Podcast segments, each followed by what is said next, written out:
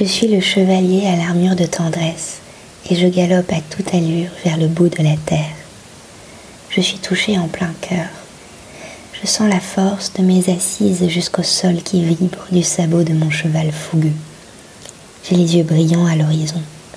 Il est azur et à conquérir. Il est temps d'avancer comme chaussée de ballerines qui ferait des pas de sept lieues. Il est aussi à bouger le monde.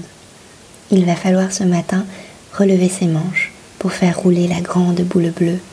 Il va falloir fermer les yeux pour concentrer sa force et ouvrir la mer.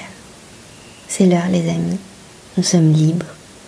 Les portes s'ouvrent et nous allons pouvoir courir à l'horizon rouge qui s'embrasse de nos amitiés retrouvées. Le carillon aura sonné ce soir pour la dernière fois les applaudissements, car demain il fera jour.